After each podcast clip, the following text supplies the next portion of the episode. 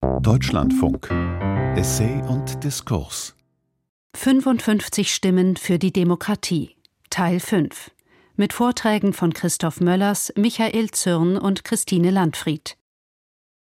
Democracy depends precisely on those who doubt it and need to be convinced. And here we go back to the regulative idea of truth. This is why citizens' assemblies are a crucial step on the long way towards a revival of democracy. In der Demokratie braucht es gerade die, die an ihr zweifeln und von ihr überzeugt werden müssen. In einer Diskussion, in welcher es die Wahrheit als Kriterium zu achten gilt. In Dialogen, wie sie vielleicht Bürgerkonferenzen schon vorgemacht haben. Willkommen zu einer Sendung, in der wir ergründen, wie wir das erhitzte Klima im öffentlichen Diskurs abkühlen und womöglich konstruktiv nutzen können. Mit Christoph Möllers, Michael Zürn und Christine Landfried drei Stimmen für die Demokratie von insgesamt 55 Voices for Democracy, 55 Stimmen für die Demokratie. So heißt eine Veranstaltungsreihe der Villa Aurora Thomas Mann Haus in Los Angeles. Hier denken Intellektuelle und Kunstschaffende in ihren Vorträgen über die Demokratie nach. Der Deutschlandfunk sendet einige dieser Vorträge in loser Folge als Medienpartner. Vorträge ganz im Sinne von Thomas Mann, der von 1940 bis 1945 aus dem Exil in Kalifornien Radioansprachen hielt. Reden, mit denen Thomas Mann die Demokratie erneuern wollte. Reden, die sich an die Menschen in Nazi-Deutschland und in den besetzten Gebieten richteten und sie aufforderten, Widerstand zu leisten. Den Anfang in dieser Sendung heute macht Christoph Möllers. Er lehrt öffentliches Recht, insbesondere Verfassungsrecht und Rechtsphilosophie an der Humboldt-Universität zu Berlin. Zunächst stellt Möllers klar, Thomas Mann umflort noch immer die Aura des Unpolitischen, desjenigen, der eher über den deutschen Geist als konkret über demokratische Institutionen schrieb, so wie etwa seine Zeitgenossen Max Weber oder Ernst Tröltsch. Doch der Eindruck ist falsch und oberflächlich, arbeitet Christoph Möllers heraus. Von Mann lässt sich sogar heute noch lernen, wie man mit seinem politischen Gegner ins Gespräch kommen sollte. Und warum. Against this background, it is interesting to reread Mann's first great declaration of belief in democracy, the speech von Deutscher Republik Vor diesem Hintergrund ist es interessant, noch einmal Manns erstes großes Bekenntnis zur Demokratie zu lesen, die Rede von Deutscher Republik, die Mann zum 60. Geburtstag von Gerhard Hauptmann am 13. Oktober 1922 in Berlin hielt. Dort wird man neben einigem recht kruden etwa einer demokratiepolitischen Rechtfertigung männlicher Homosexualität, hier wären mindestens drei Ausrufezeichen fällig, auch einen interessanten Umgang mit den Feinden der Republik entdecken. Diese sieht man, ganz ähnlich wie Weber in seiner Rede zu Politik als Beruf und in Übereinstimmung mit der nachfolgenden historischen Forschung, vor allem in der zeitgenössischen Jugend. Ein besonderer Kniff der später veröffentlichten Fassung besteht darin, dass man eine protestierende Reaktion der rechten Studenten, das Scharren mit den Füßen, als hinzugedichtete Reaktion in den Text aufnimmt. So bekommt dieser mitunter fast etwas Dialogisches. Mann zeigt einem republikkritischen Publikum, dass er zur Kenntnis nimmt, wo seine eigenen Äußerungen schmerzhaft werden. Diese zugewandte Form wird inhaltlich unterfüttert. Er versucht, die demokratische Ordnung durch den Verweis auf deutsche Dichter und Denker zu rechtfertigen, deren weltanschauliche Glaubwürdigkeit namentlich bei Konservativen, zu denen er ausdrücklich auch sich selbst zählt, außer Zweifel steht. He tries to justify the democratic order by referring to German poets and thinkers whose ideological credibility is among conservatives beyond doubt. Thus, Novalis, Nietzsche, and Stefan George become rather unlikely witnesses to the compatibility of an ideology understood as generally German. So geraten Novalis, Nietzsche und George zu Zeugen der Vereinbarkeit einer als genuin deutsch verstandenen Ideologie mit der republikanischen Staatsform. Als liberal oder westlich verdammte Institutionen, vom Welthandel bis zum Völkerrecht, werden durch solche Zitate als mit dem deutschen Wesen kompatibel behauptet.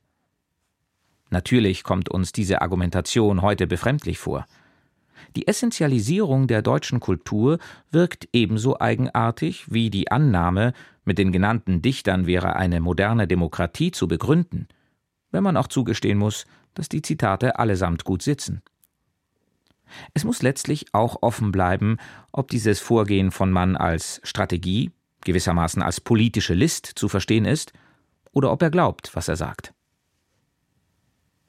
Interessanter als solche Motivforschung ist es aber, dass Mann in dieser Rede seine eigene politische Entwicklung dazu nutzt, um andere von der Demokratie zu überzeugen.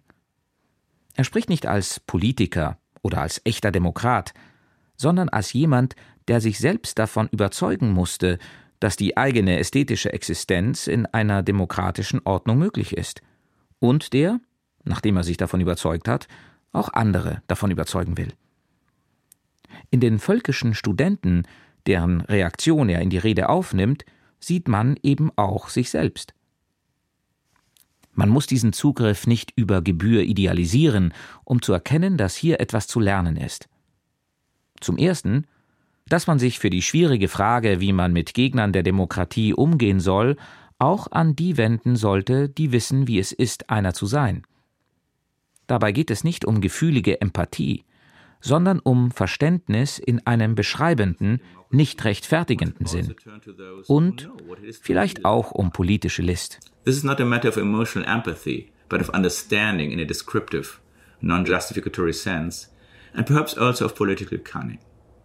Second, that it could be counterproductive, especially in times of crisis, to pretend that a deep democratic mindset is the only way to become a supporter of democracy. Zum Zweiten, dass es gerade in Krisenzeiten kontraproduktiv sein könnte, so zu tun, als sei eine tiefe demokratische Gesinnung der einzige Weg, zu einem Unterstützer der Demokratie zu werden. Hier ist man deutlich politischer als einer demokratisch übererfüllenden Kritiker. Er unterstützt die Republik nicht, weil er sie für einen moralischen Selbstzweck hält, sondern weil sie es ihm ermöglicht, das kunstzentrierte Leben zu führen, das er leben will, und weil sie mit den kulturellen Wurzeln, auf deren Erhalt er besteht, vereinbar ist. Hinter den zu vielen, zu kunstvollen Worten dieses Vortrags verbirgt sich ein recht handfester Pragmatismus. Dies als Herzensmonarchismus eines Autors zu beschreiben, der zum Vernunftrepublikanisma geworden ist, erscheint doppelt verfehlt. Zum einen wird es dem gerade aus der Perspektive der Republik kritischen Weltsicht argumentierenden Text nicht gerecht, der die Unvernünftigen einzufangen sucht. Zum anderen stellt sich die Frage, was genau das Problem mit Vernunftrepublikanismus sein sollte, was also gegen eine Anhänglichkeit an die Republik aus guten Gründen spricht. Wären Gefühlsrepublikaner zuverlässigere Demokraten? Der Umgang seiner Kritiker mit Manns Politik unterstellt, dass man immer schon auf der richtigen Seite gewesen sein muss, um als Demokrat anerkannt zu werden. Wer sich hat überzeugen lassen, haftet dagegen zeitlebens für seinen politischen Irrtum. Der vermeintliche Vernunftrepublikaner Mann erinnert uns in seiner Rede übrigens daran, dass er, als Sohn eines Lübecker Senators, einer der im Deutschen Reich recht seltenen Geburtsrepublikaner war. Er hält eine weitere Lehre bereit. Die Demokratie ist gerade auf die angewiesen, die an ihr zweifeln und von ihr überzeugt werden müssen. Here was another lesson. Democracy depends precisely on those who doubt it and need to be convinced. Ein sehr zentraler Gedanke am Ende des Vortrags von Christoph Möllers. In der Demokratie wird Kritik nicht verboten oder tabuisiert, sondern eingebunden. Das treibt den Austausch der Ideen voran und schützt davor, dass sich Fronten bilden, die verhärten, dass die Diskussion erstarrt. Christoph Möllers hat seinen Vortrag am 26. Oktober 2021 in der Villa Aurora Thomas Mann Haus in LA gehalten. So positiv Möllers den Zweifel auch bewertet für die Demokratie, da gibt es ein Problem. Was, wenn die Skepsis so radikal ausfällt, dass sie den Diskurs selbst angreift? Das gibt Michael Zürn in seinem folgenden Vortrag zu bedenken. Michael Zürn ist unter anderem Professor für internationale Beziehungen an der Freien Universität Berlin und er führt zu Anfang aus, in einer Gesellschaft, in der wir Probleme lösen wollen, indem wir miteinander reden, ist es wichtig, am Konzept der Wahrheit festzuhalten. Behauptungen müssen belegbar sein. Eine erste Säule der liberalen Erkenntnislehre. Wir müssen uns gegenseitig Wahrhaftigkeit unterstellen können. Wir müssen annehmen dürfen, dass die anderen nicht einfach bloß empfundene oder erfundene Wahrheiten verbreiten, eine zweite, sozusagen intersubjektive Säule der liberalen Erkenntnislehre. Und die dritte Säule? Wir müssen uns Experten unterordnen. Experten, die mühselig errungene Wahrheiten unserer Zivilisation besser beurteilen können und sozusagen verwalten. Gemeint sind Wissenschaftler. Wie die vergangenen Jahre gezeigt haben, gibt es zwischen diesen Säulen Stress. Das subjektive Empfinden steht gegen die empirische Forschung, die Weisheit der Masse gegen das Wissen der Experten. Und wer sich im Diskurs nicht vertreten fühlt, der zweifelt grundsätzlich an, ob die Ergebnisse aus den öffentlichen Diskussionen überhaupt rational, fair, wahrhaftig zustande gekommen sind. Der Weg aus diesem Schlamassel führt wieder über die Wahrheit und die Weisen, wie wir mit ihr umgehen, analysiert Michael Zürn. Two principles ease potential tensions between the different pillars of liberal uh, epistemology so that they do not lead to collisions and blockades, but to a productive interaction. Es bedarf zweier Rahmenbedingungen, unter denen potenzielle Spannungen zwischen den Säulen der liberalen Erkenntnislehre produktiv verarbeitet werden können. Die Akzeptanz des von Karl Popper so bezeichneten Falsifikationsprinzips ist an erster Stelle zu nennen. Popper bindet dieses kritische Prinzip unmittelbar an die liberale Tradition an und verwirft damit die Idee ewiger Wahrheiten. Aussagen und Thesen mit empirischer Untermauerung können demnach nur so lange als gültig angesehen werden, wie sie nicht empirisch widerlegt oder falsifiziert worden sind.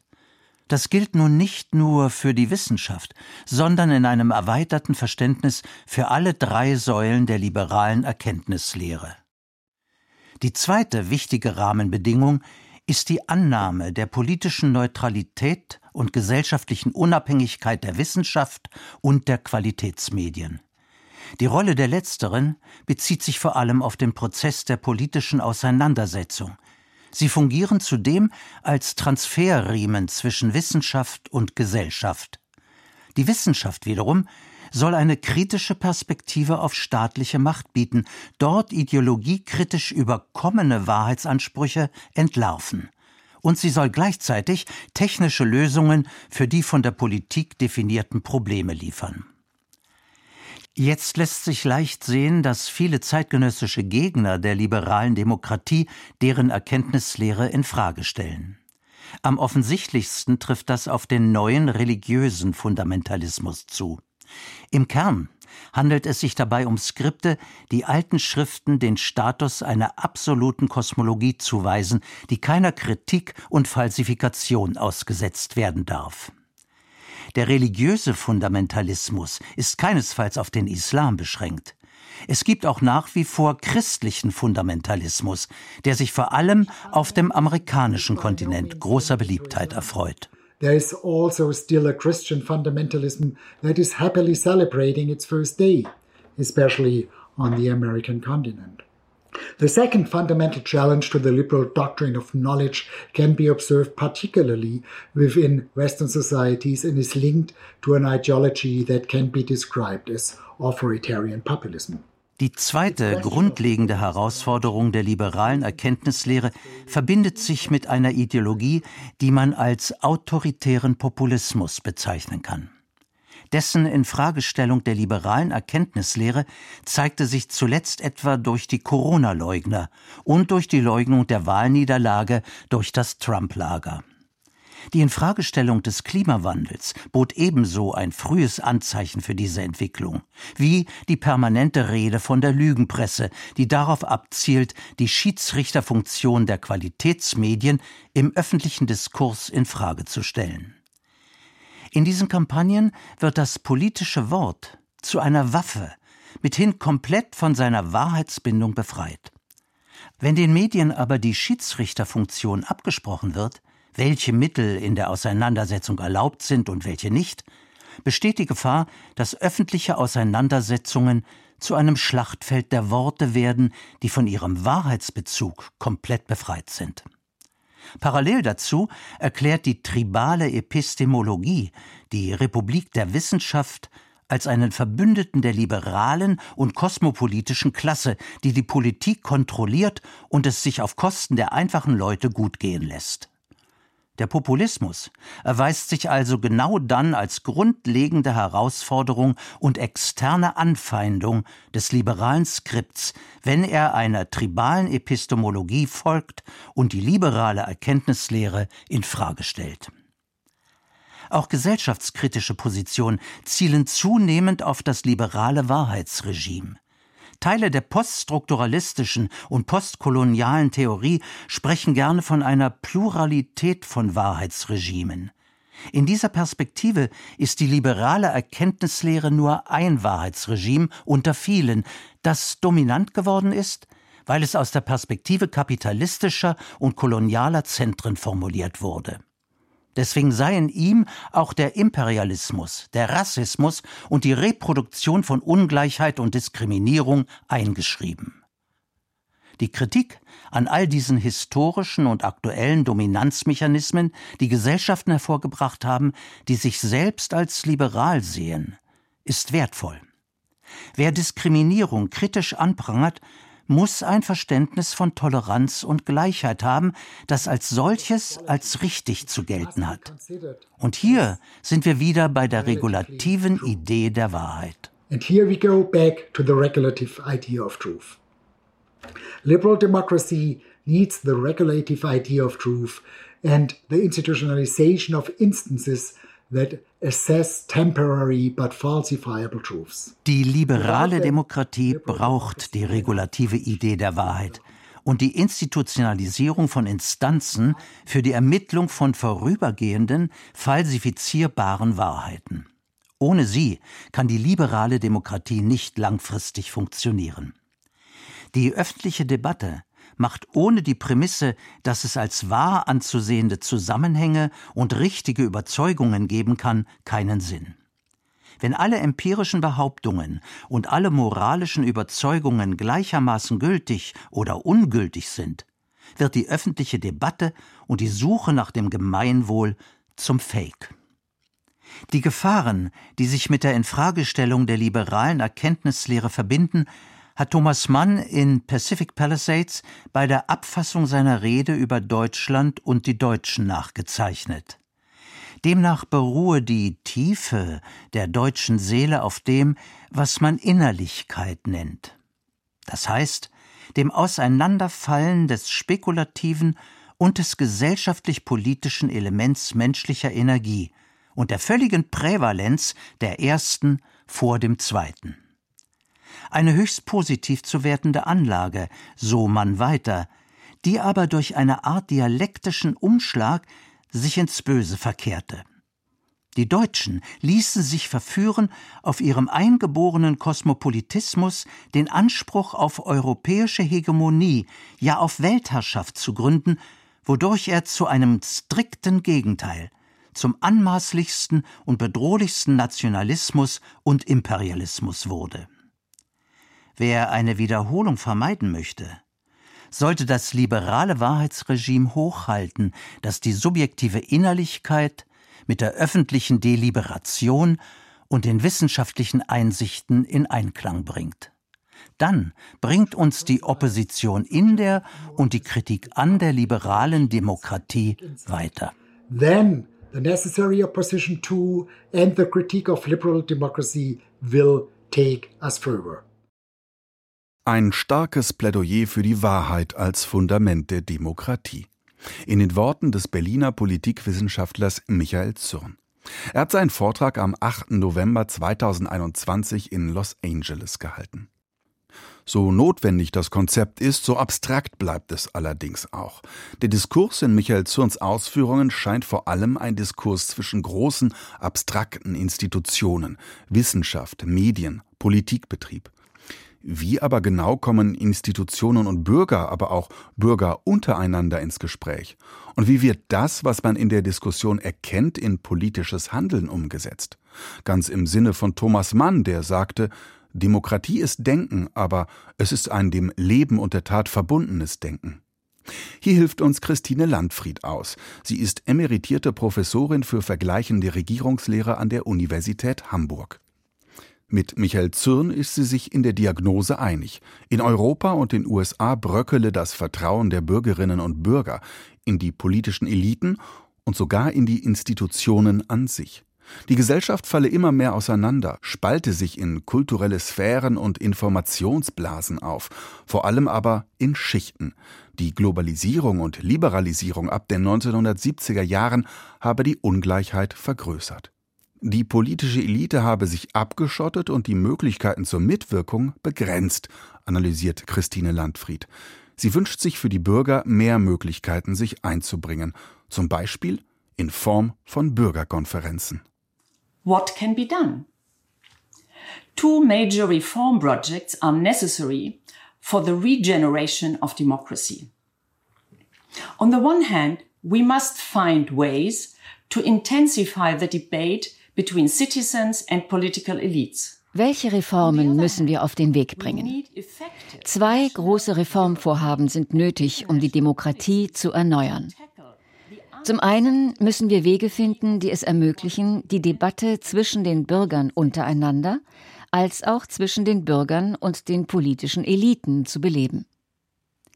Zum anderen brauchen wir eine effektive nationale, europäische und internationale Politik, die das inakzeptable Ausmaß an Ungleichheit bekämpft, das innerhalb der Nationalstaaten und zwischen den Nationalstaaten herrscht.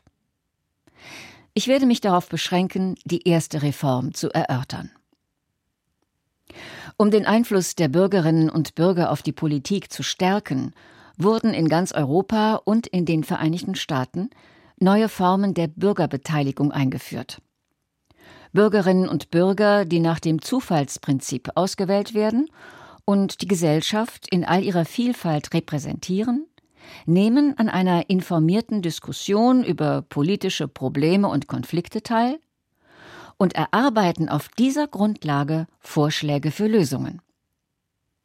Solche Bürgerversammlungen gibt es schon auf lokaler, nationaler und transnationaler Ebene. Ein Beispiel ist die Konferenz zur Zukunft Europas. Diese Konferenz stellte am 9. Mai 2022 ihre Empfehlungen vor. Sie gibt uns einen Einblick in die Arbeitsweise von Bürgerversammlungen. And gives insights into the working of citizens' assemblies. At the beginning of this conference, citizens got a phone call. Some of them believed that this was a joke. How on earth should they make recommendations for Europe's future? Am Anfang wurden Bürgerinnen und Bürger per Zufall ausgewählt, erhielten einen Telefonanruf und wurden eingeladen, an der Konferenz teilzunehmen. Viele dachten zunächst, da erlaube sich jemand einen Spaß. Wie zum Teufel sollten ausgerechnet Sie Vorschläge zur Zukunft Europas machen? Schließlich haben 800 Bürgerinnen und Bürger aus 27 EU-Mitgliedstaaten an der Konferenz teilgenommen. In vier Foren von jeweils 200 Teilnehmern erarbeiteten sie an drei Wochenenden Vorschläge zu den Themen Klimawandel, Digitalisierung, Gesundheitssystem, Migration, Kultur und Bildung sowie zur Verbesserung der Demokratie in der EU.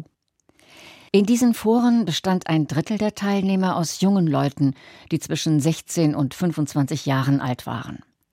Das Niveau der Debatten war beeindruckend. Die Bürger analysierten komplexe Probleme und konnten bei Bedarf auf Expertenwissen zurückgreifen. Sie hörten einander zu, respektierten unterschiedliche Ansichten arbeiteten an Kompromissen und rangen um die richtige Formulierung und die richtige Übersetzung. Man darf nicht vergessen, dass die EU 24 Amtssprachen hat. Im Anschluss an die Panels gab es Plenarsitzungen und Arbeitsgruppen, in denen die Bürger mit Politikern diskutierten. Und auch hier bewiesen die Bürger kommunikative Kompetenz. Sobald die Politiker ihre Vorschläge bis zur Unkenntlichkeit veränderten, protestierten sie. Dieser Austausch zwischen Bürgern und gewählten Vertretern war das eigentliche Novum der Konferenz. Es ist ein Ansatz, der dazu beitragen kann, die repräsentative Demokratie durch Bürgerbeteiligung zu stärken. It is an approach that can help to strengthen representative democracy by citizens' deliberation. Für den Erfolg der Konferenz wird es entscheidend sein, dass die Vorschläge umgesetzt werden. Wenn man die Bürger befragt, muss man ihre Antworten ernst nehmen. Dennoch hat die Konferenz bereits jetzt einen wichtigen Einfluss auf die europäische Politik gehabt.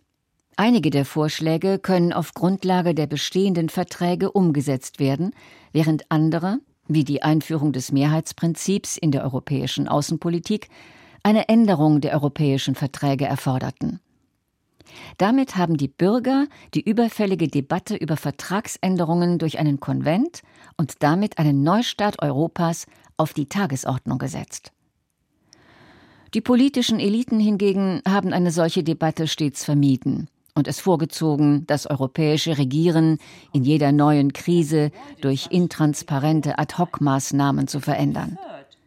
Dank der überzeugenden Vorschläge der Bürgerinnen und Bürger wird dies nun nicht mehr so einfach möglich sein. Thanks to the convincing proposals of the citizens, this will be not so easy anymore. The Conference on the Future of Europe has activated the democratic value of thinking understood as discourse. Die Konferenz zur Zukunft Europas hat den Dialog und damit den demokratischen Wert des Denkens aktiviert. Denn es ist der Dialog, so die Philosophin Hannah Arendt, der den demokratischen Wert des Nachdenkens hervorbringt. Demokratie verwirklicht sich im Prozess des Denkens, im Reflektieren über uns selbst, im Konfrontieren eines Argumentes mit einem Gegenargument und im Austausch unterschiedlicher Perspektiven in der Öffentlichkeit. Neue Formen der Bürgerbeteiligung werden die wirtschaftliche Ungleichheit nicht verringern. Aber Bürgerversammlungen könnten einen Prozess in Gang setzen, in dem die politischen Eliten begreifen, wie hoch die politischen Kosten der Ungleichheit sind. Bürgerversammlungen eröffnen öffentliche Räume, in denen der dringend benötigte Dialog zwischen Bürgern und Politikern stattfinden kann, in denen Menschen aus unterschiedlichen Kulturen und sozialen Schichten miteinander in Kontakt kommen und in denen die Menschen das Vertrauen in die demokratischen Institutionen zurückgewinnen. Deshalb sind Bürgerversammlungen ein entscheidender Schritt auf dem langen Weg zur Wiederbelebung der Demokratie. And trust in democratic institutions is regained. This is why citizens' assemblies are a crucial step on the long way towards a revival of democracy. Bürgerkonferenzen. Ein Weg, die Gräben in der Gesellschaft zu überwinden, miteinander ins Gespräch zu kommen und die politische Willensbildung vom Einzelnen bis in die EU-Institutionen hinein zu gestalten. Das ist die Vision der Politikwissenschaftlerin Christine Landfried in einem Vortrag in der Villa Aurora Thomas Mann Haus in Los Angeles, gehalten am 5. Juli 2022. Eine Vision, die auch Christoph Möllers gefallen dürfte, der ganz am Anfang der Sendung zu Wort kam. Vielleicht lassen sich die Skeptiker und Zweifler ganz konkret in Bürgerkonferenzen einbinden? Einen Versuch wäre es wert, gerade auf örtlicher Ebene, ob im Dorf, in der Kleinstadt oder im Großstadtbezirk. Damit geht Teil 5 der 55 Stimmen für die Demokratie zu Ende. In der nächsten Woche hören Sie den sechsten Teil unserer Reihe zu den 55 Voices for Democracy mit Vorträgen von Andreas Reckwitz, Walter Katz und Birte Meyer. Dann loten wir aus, wie Demokratien mit Erfahrungen von Verlust umgehen. Ob nun heute, wenn Inflation, Arbeitslosigkeit, Pandemien und andere Krisen das Versprechen von Wohlstand und Fortschritt auffressen, oder sogar seit Jahrzehnten oder Jahrhunderten, wenn ganze Bevölkerungsgruppen benachteiligt wurden und Verlusterfahrungen für sie Alltag ist. Alle Vorträge finden Sie auch im Netz bei Essay und Diskurs sowie auf den Seiten des Thomas Mann Haus Los Angeles. 55 Stimmen für die Demokratie Teil 5 von Pascal Fischer mit Vorträgen von Christoph Möllers, Michael Zürn und Christine Landfried. Es sprachen Stefko Hanuszewski, Wolf Anjol und Elisabeth Hartmann. Ton und Technik Caroline Thon und Benno Gromzig. Regie Claudia Katanek. Redaktion Barbara Schäfer.